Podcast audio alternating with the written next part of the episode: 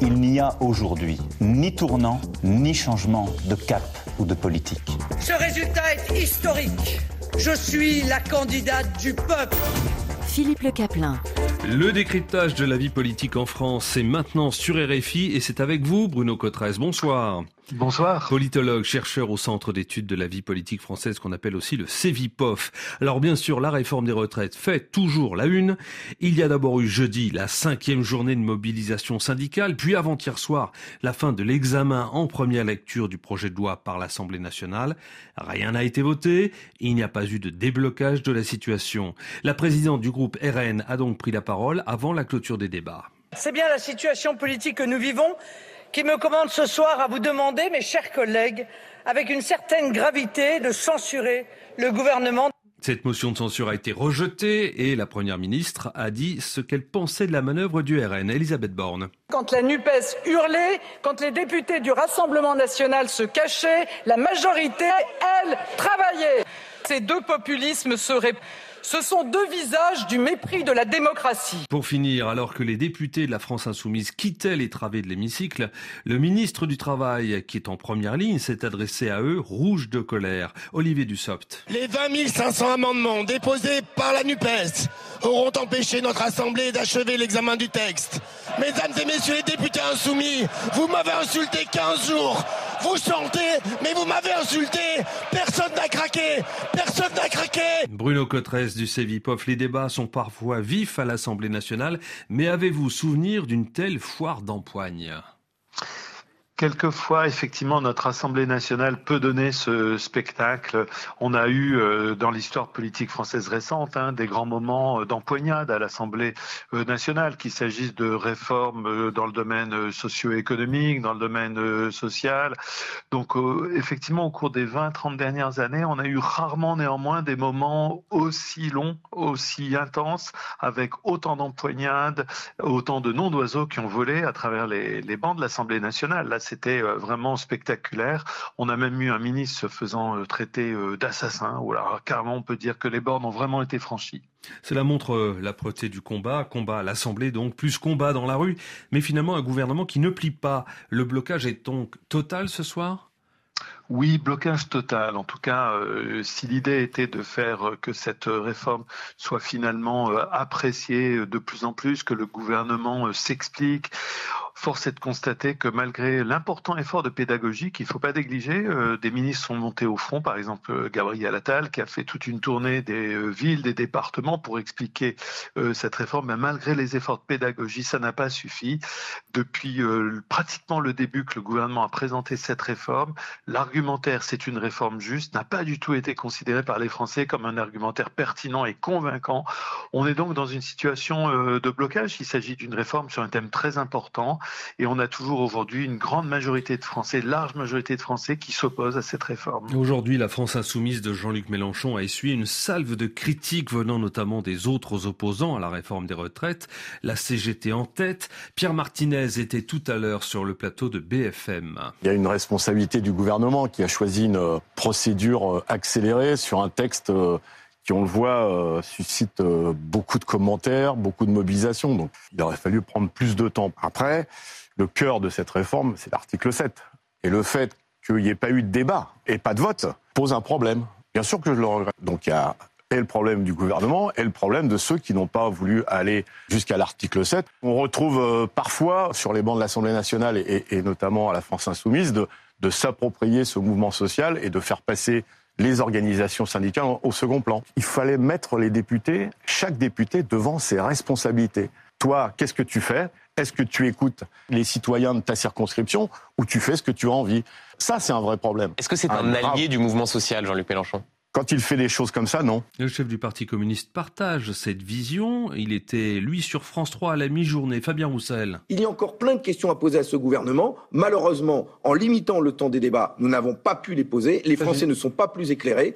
Et donc, c'est dramatique. Sur l'article 7, qui était le cœur de la réforme, tous les Français, ils auraient pu constater ce que leur député a voté ou pas voté. Mais il y a encore un débat au Sénat et il y a surtout une mobilisation dans la rue. Vous, les communistes, comme les socialistes, les écologistes, vous aviez retiré les amendements les insoumis ont gardé les leurs. Ils étaient des milliers et des milliers. Est-ce qu'il va falloir tirer des leçons de cet épisode au sein de la NUP Ça, euh, on verra euh, euh, quand tout ça sera terminé. Il n'y a pas de problème au sein de la NUP alors Nous avons des différences. Et nous allons continuer de nous battre ensemble contre cette réforme des retraites. Le communiste Fabien Roussel. Bruno Cotresse, il y a du tiraillement au sein de la NUP. cette alliance est plus que jamais fragile puisqu'elle n'a pas la même stratégie, même si au final elle est unie pour lutter contre la réforme. Oui, effectivement, on a vu se poser euh, pleinement les problématiques de fonctionnement interne de ce qu'on appelle la gouvernance de la NUP aujourd'hui, avec euh, le paradoxe hein, de cette coalition.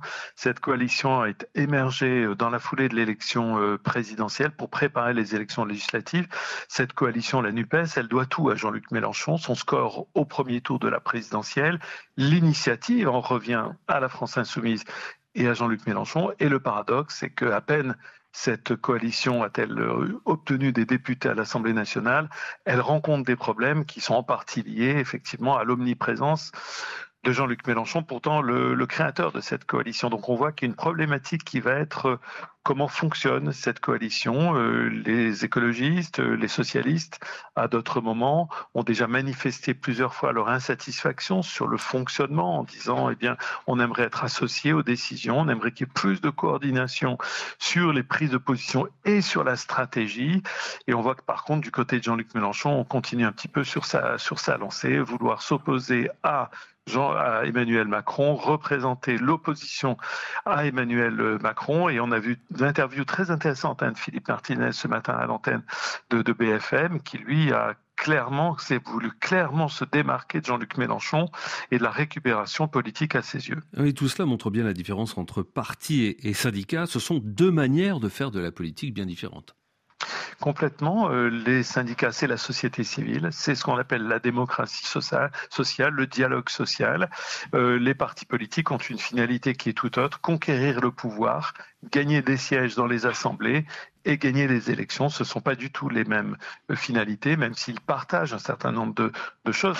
Les, candidats à l'élection présidentielle, dans leur programme, ils nous parlent bien du travail, des retraites, des thèmes qui sont pourtant le cœur du dialogue social. Un sondage IFOP montre euh, qu'aux yeux des Français, ce sont les syndicats qui incarnent le mieux l'opposition à la réforme des retraites. 43% le pensent, 25% accordant ce statut de premier opposant au RN et 23% à la NUP. Quelle est votre euh, réflexion là-dessus? Il n'est sans aucun doute, il est euh, vraiment intéressant d'observer que parmi les seuls gagnants de toute cette séquence que nous venons de vivre, c'est pas impossible que ce soit les syndicats qui en ressortent euh, renforcés. On disait les syndicats à bout de souffle, comme les partis politiques, avec une incapacité à mobiliser, à faire descendre les gens dans la rue.